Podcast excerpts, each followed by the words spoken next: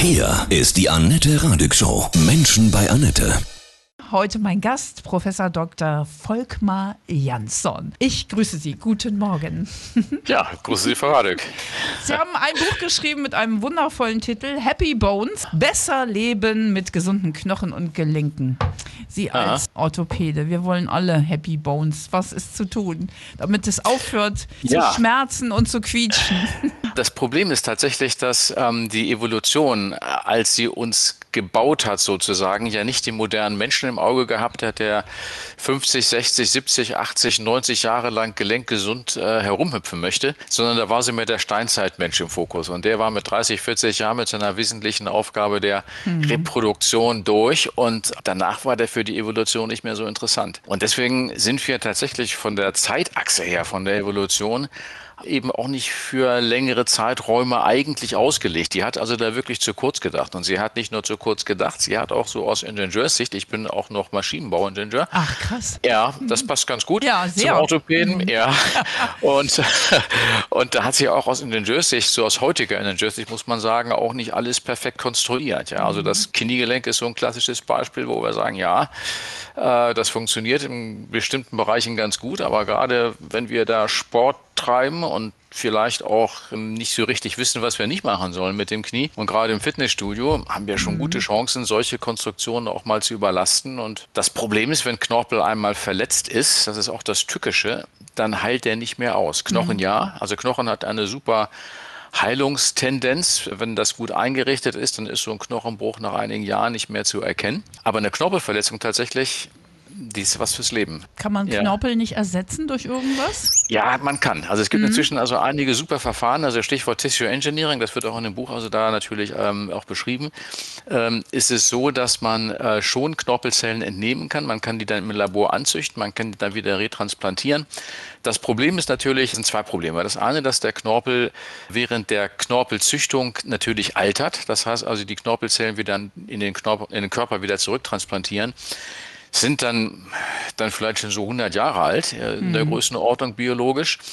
Und egal, was wir dort machen, welche Knorpelersatzverfahren wir verwenden, wir schaffen es nicht, den wirklichen Gelenkknorpel zu rekonstruieren. Der wird nur einmal im Leben angelegt und dann beginnt die Alterung und wir müssen halt mit dem Knorpel bis zum Ende unseres Lebens zurechtkommen. Mist.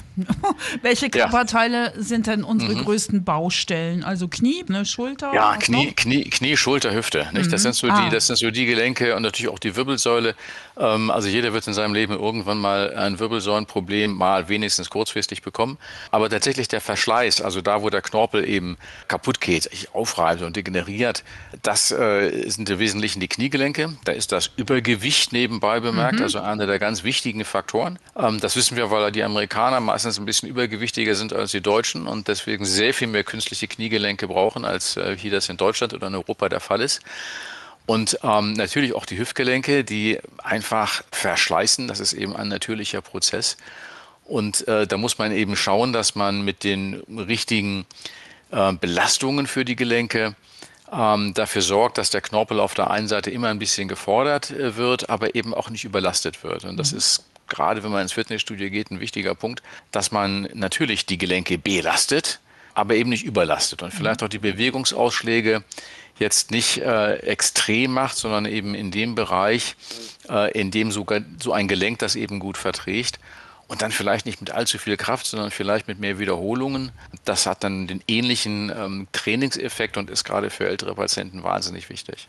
Arthrose ist ein Hauptthema auch, ne? Ist denn das dasselbe, wenn die Gelenke verschleißt sind? Ist das Ja. Arthrose? Das ist, man sagt also Gelenkverschleiß, Degeneration, das ist Arthrose. Und Arthrose und dieser Verschleiß, das ist eben auch gar keine Erkrankung. Sondern das ist eben tatsächlich ein natürlicher Prozess der Tatsache, dass wir für 80, 90 Jahre eben einfach nicht ausgelegt sind. Ja. Das ist eine ganz bittere Erkenntnis und das will auch keiner so wirklich wahrhaben. Ähm, aber das ist einfach so. Und deswegen denke ich, also unser Buch ist ja geschrieben ähm, im Wesentlichen unter der Überlegung, dass wir versuchen, den Patienten und der Patientin ein, ein Handwerksbuch äh, an die Hand zu geben, dass sie natürlich nicht in die Lage versetzt, jetzt äh, selber Orthopäde oder Orthopädin zu spielen. Aber wir wollten ein Buch schreiben, wo wir versuchen, das Verständnis für die Gelenke zu entwickeln. Mhm. Also ich das sehe heißt das auch hier, das ist so wirklich einzeln perfekt eingeteilt in mhm. Hüftarthrose was tun, genau. Facettengelenkarthrose, was es hier alles gibt, der Hügel am ne? Schienbein, also Wahnsinn. Mhm. Ja, also wir haben, und wir haben versucht eben, dass, dass man nicht erst das liest und sagt, ich habe gelernt und ich muss jetzt das machen, sondern ich habe verstanden und ich will das jetzt machen. Und deswegen haben wir versucht, so diese Funktion und das Erklären in den Vordergrund zu schieben, dass man vielleicht auch beim Orthopäden, Orthopädin die richtigen Fragen stellt. Mhm. Ähm, und dann vielleicht auch versteht, wovon der oder die gerade mal redet. Es ist kein Buch jetzt zur Selbsttherapie. Mhm. Nicht? Das, äh, also es ist eins zum Selbstverständnis.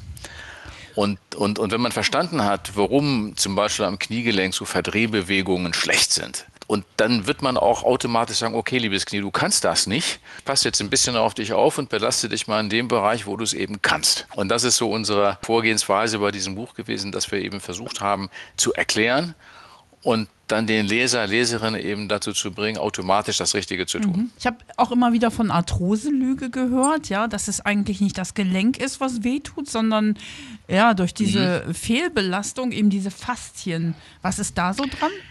Ja, also tatsächlich, was nun genau wehtut bei der Arthrose, das ist ein ganz schwieriges Thema. Mhm. Es ist so, dass der Knochen tatsächlich es merkt, wenn er bewegt wird. Der Knorpel selber merkt gar nichts. Das ist der Tückische. Der Knorpel hat keine Schmerznarven und wenn wir also dann auf ihm rumtrampeln, äh, das merkt er nicht. Der leidet still. Das ist eben das Gemeine, dass wir es wirklich erst dann merken, wenn wir den Knorpel so weit abgerieben haben, dass jetzt so Knochen auf Knochen oder der Knochen in so eine Belastung kommt, wo er ähm, jetzt sich so kleine Mikrobewegungen macht bei der Belastung. Und das ist offensichtlich das, was den Schmerzreiz letztendlich bedingt. Ähm, die Faszien, das ist so ein bisschen modern geworden auch, dass also die Faszien viel wehtun. Klar, das Bindegewebe drumherum spielt eine große Rolle und äh, muss gelockert werden. Und, und jeder, der viel Sport treibt, weiß, dass er also sich dehnen muss, bevor er also jetzt losjoggt. Das ist ganz klar. Aber Schmerzen tut wahrscheinlich der Knochen und die Knochenhaut, die einfach durch die fehlende Pufferwirkung des Knorpels jetzt auf einmal mehr Last abbekommen, mhm. als sie eigentlich äh, vertragen können. Was gibt es denn für generelle Tipps, die Sie mhm. geben können? Gibt es da auch ja. bestimmte Nahrungsergänzungsmittel, die Sie empfehlen? Ja, das wäre das wär, das wär schön. Ne? Also ja. das, man muss sich gesund ernähren, das ja. ist klar. Tatsächlich ist das jetzt nicht so, ähm, dass wenn man das bestimmte Stoffe, also Kalzium oder irgendwelche Dinge mhm. dann also besonders viel futtert, dass das jetzt äh, der Arthrose vorbeugen würde. Man muss schauen, dass man natürlich, was jetzt Osteoporose anbelangt, äh, aufpasst, also jetzt in bestimmten Alter, also gerade Frauen nach der, in der postmenopausalen Phase, äh, sollten auch mal, wenn sie da eine Anamnese haben, sprich äh, Mutter hat eine fürchterliche Osteoporose gehabt, dann mhm. auch mal die Knochendichte messen. Solche Sachen sind wichtig. Also äh, gerade die Osteoporose ist so eine tückische Geschichte, die äh, oft sehr spät erkannt wird und die dann ab einem bestimmten Punkt auch nicht mehr reversibel ist. Das heißt also, bei der Osteoporose dünnt ja der Knochen aus und die Knochenbälkchen werden immer dünner und immer dünner. Und wenn man sie dann wieder belastet und behandelt, werden sie auch wieder dicker. Aber wenn so ein paar Knochenbälkchen mal so dünn geworden sind, dass sie ganz weg sind, dann können sie auch nicht mehr dicker werden. Mhm. Das heißt, ab einem bestimmten Punkt ist die Osteoporose eben dann nicht mehr ähm, ähm, reversibel und deswegen lohnt es sich also gerade äh, solche Osteoporose ähm, Diagnostik äh, dann auch mal zu machen, wenn man da also irgendwie glaubt, man könnte da eventuell betroffen sein. Ansonsten ist Vitamin D ein Thema. Also mhm. wir sind, ähm, gehen alle zu wenig in die Sonne und wir sind tatsächlich ähm, fast alle äh, mit einem Vitamin D-Mangel äh, belastet. Und da lohnt es sich tatsächlich mal, den Vitamin D-Spiegel zu messen und dann eventuell auch zu substituieren. Das ist äh, bei sehr, sehr vielen Menschen in der Fall, die eben einfach nicht mehr genug rauskommen und im Winter äh, scheint die Sonne sowieso nicht und dann halten wir vielleicht mal unsere Nase ein bisschen in die Sonne und das reicht, reicht eben nicht, oft ne? nicht, um mhm. Vitamin D äh, zu, aufzubauen. Also Soll das lohnt auch sich gut sein fürs Immunsystem. Fürs Immunsystem, fürs Wohlbefinden. Mhm. Äh, also das ist äh, Sonnen, Sonnenlicht ist total wichtig, aber wie gesagt, wir kriegen davon alle zu wenig. Was ist mit Sport? Also ich glaube ja, so Sport im Übermaß ne, ist jetzt genau. auch nicht so prickelnd. Ne? Nee, also das war auch die Frage. Nicht? Also mhm. was kann man mhm. tun? Und natürlich würde also kein Orthopäde jetzt äh, einem Menschen äh, den Sport verbieten wollen. Aber man muss schon gucken, dass man seine Gelenke nicht überlastet. Und so generelle Regeln sind immer sehr schwierig. Man muss das wirklich von Gelenk zu Gelenk sich angucken. Gerade wenn man also jetzt Sportarten macht, also Fußball spielen zum Beispiel, ist nun einfach mal kniebelastend. Aber so ganz generell kann man schon sagen, belasten ja, überlasten nein. Das heißt also, wir müssen gucken, dass wir auch ein bisschen altersadaptiert ähm, unsere Gelenke regelmäßig benutzen aber so die Extremausschläge vielleicht vermeiden. Also im Fitnessstudio, gutes Beispiel, äh, Kniestrecker. Ja, also mhm. von ganz, ganz tiefer Beugung dann mit ganz, ganz viel Kraft in die Streckung.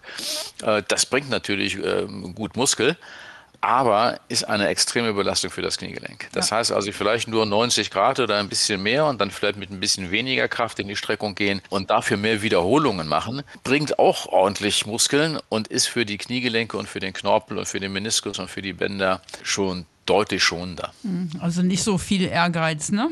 nicht so viel Ehrgeiz und, und, und so ein bisschen auch die Gelenke verstehen. Und, mhm. und, und deswegen, also das haben wir versucht eben auch jetzt so ein bisschen zu erklären. Die Gelenke sind keine perfekten Konstruktionen. Das hat die Evolution das konnte sie gar nicht. Die Evolution geht ja nur so in kleinen Schritten und kann nicht so das große Ganze im Auge haben und am Reißbrett irgendwelche ähm, Gelenke konstruieren. Und als also der erste Knochenfisch, der Tiktaalik vor 350 Millionen Jahren an Land gekrochen ist, da hatte der Flossen. Und diese Flossen hatten zwar kleine Knochen, aber eben natürlich keine Beine und Arme. Und Warum? aus diesen Knochen hat die Evolution dann schrittweise Hüftgelenke, Kniegelenke, Sprunggelenke, Schultergelenke, alle Gelenke, die wir haben, gemacht, aber konnte eben nur Schritt für Schritt vorgehen. Alles, was ich, was eine kleine Verbesserung war, wurde beibehalten, was nicht gut war, wurde wieder verworfen. Da entstehen eben keine wirklich neuen Konstruktionen, sondern nur die Verbesserung des bereits Vorhandenen. Wird ja mal Zeit, dass die Evolution uns auch mal umbaut, ne? Ja, absolut. Da das, das ist ja ein bisschen, bisschen lahmarschig. Es ist, äh, das ist eine einfache Fehlkonstruktion, ja, die da total. entstanden sind, ja. Und äh, gerade das Kniegelenk ist so eine, mhm. also Fehlkonstruktion ist ja plakativ, aber das ist tatsächlich äh, nicht ganz falsch.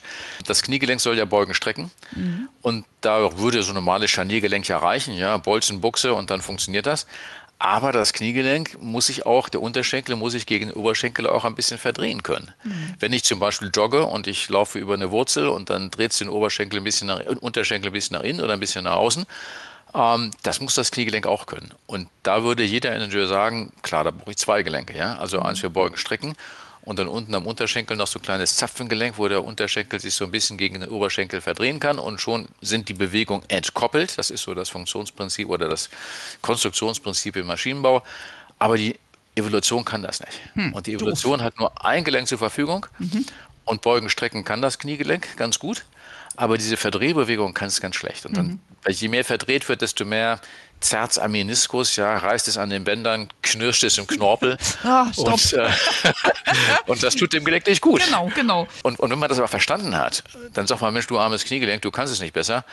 Und ich nehme ein bisschen Rücksicht auf dich. Mhm. Und, und dann mhm. macht man das Richtige. Warum tut denn ab einem bestimmten Alter bei vielen Menschen, wenn man morgens ja. schon aufsteht, alles weh?